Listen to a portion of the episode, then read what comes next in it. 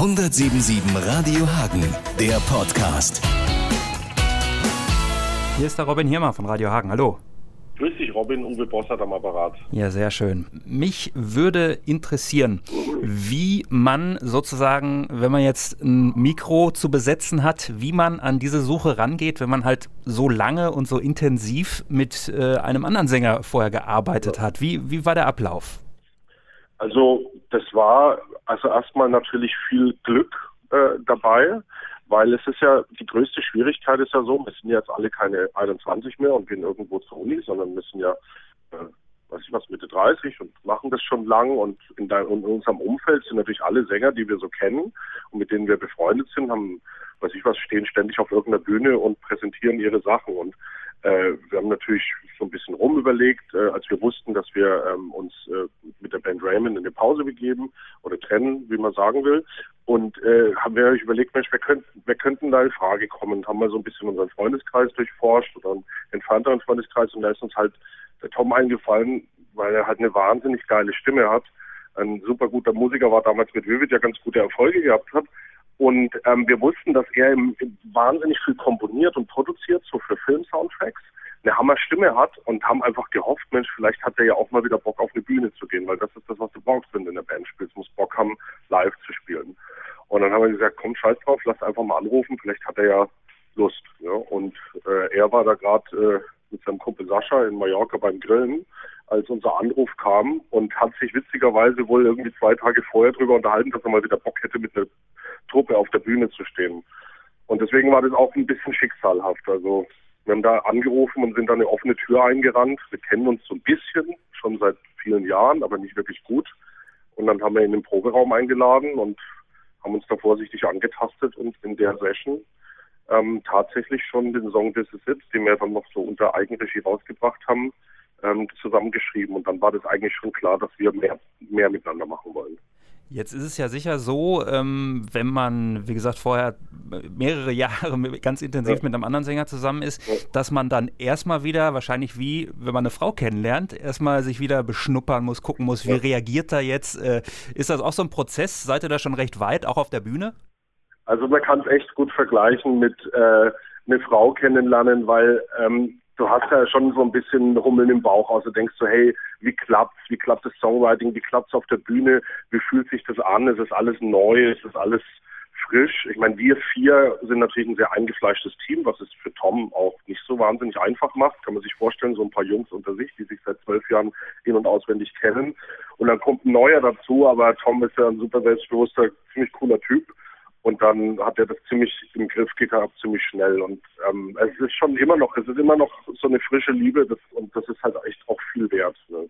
Der Name spielt da ja auch äh, im Grunde so ein bisschen mit. Stereo Love, da habe ich zuerst gedacht, links und rechts im Arm eine Frau oder wie ist das gedacht?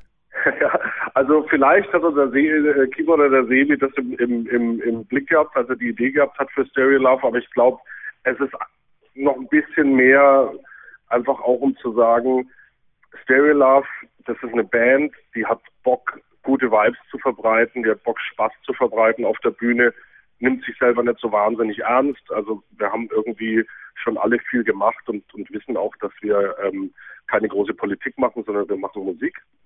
Und so wollen wir das auch verbreiten und der Name unterstützt das einfach super. Und Stereo Love heißt auch ein bisschen, wir haben eine geile Band gehabt, jetzt haben wir eine neue geile Band. Man kann auch zwei Sachen lieben und das ist auch vollkommen okay. Wie ist das denn, wenn ihr jetzt, äh, sagen wir mal, auf einem Plakat steht? Also bei Raymond haben alle sofort gesagt, ach, das sind die. Äh, Stereo mhm. Love, da müsste er ja noch so ein bisschen das Holz äh, sozusagen bearbeiten und mhm. äh, erstmal noch dazu sagen, wir sind die von Raymond und Vivid. Ähm, ist das, hat das für dich Charme oder ist das manchmal vielleicht auch so ein bisschen lästig? Mensch, ich bin auch der von Raymond. Wie, wie, wie läuft das?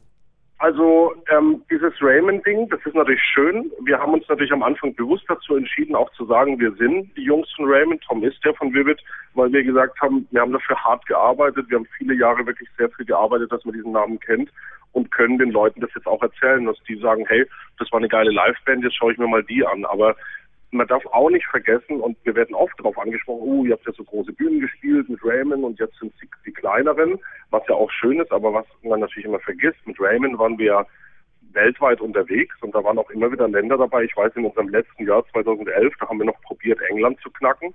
und äh, da erfolgreich zu sein, da haben wir in 200 Mann-Clubs gespielt und haben die Leute versucht davon zu überzeugen, dass Raymond eine coole neue Band ist. Das heißt, dieses, dieses, dieses Erlebnis, Leute zu überzeugen, dass dein, dein Set gut ist, das ist für was, was für uns immer präsent war.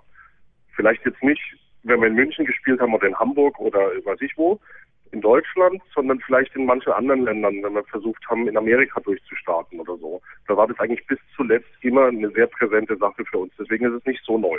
Okay. Ähm, beim Seegeflüster sind ja auch ein paar tausend Leute vor der Bühne. Schönes Setting am Hengstersee. Könnt ihr euch äh, drauf freuen.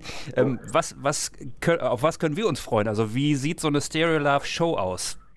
Also, eine Stereo Love Show zeichnet sich vor allem dadurch aus, dass sie immer ein bisschen anders ist. Also, es ist, ähm, es gibt ja Künstler, die die stehen drauf, dass sie so eine ganz solide Show haben, die dann immer wiederholt wird. Und wenn man dann drei Shows gesehen hat, dann merkt man, okay, das ist immer schon ziemlich gleich.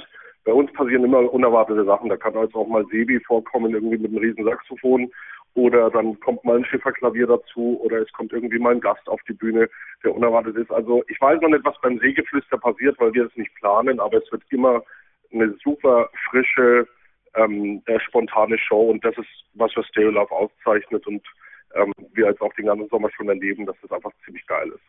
Ja, dann freuen wir uns darauf. Ich darf dich natürlich jetzt nicht entlassen, ohne sozusagen die eingefleischten Fans äh, nochmal ja. zu Wort kommen zu lassen. Du hast gerade gesagt, Pause oder auch trennen, ganz wie man es sagen will in Sachen Raymond. Ähm, wie ist da der aktuelle Stand? Also es gibt natürlich einen aktuellen Stand und der ist der, dass äh, Raymond zusammen äh, in der Konstellation keine Musik macht, bis auf weiteres.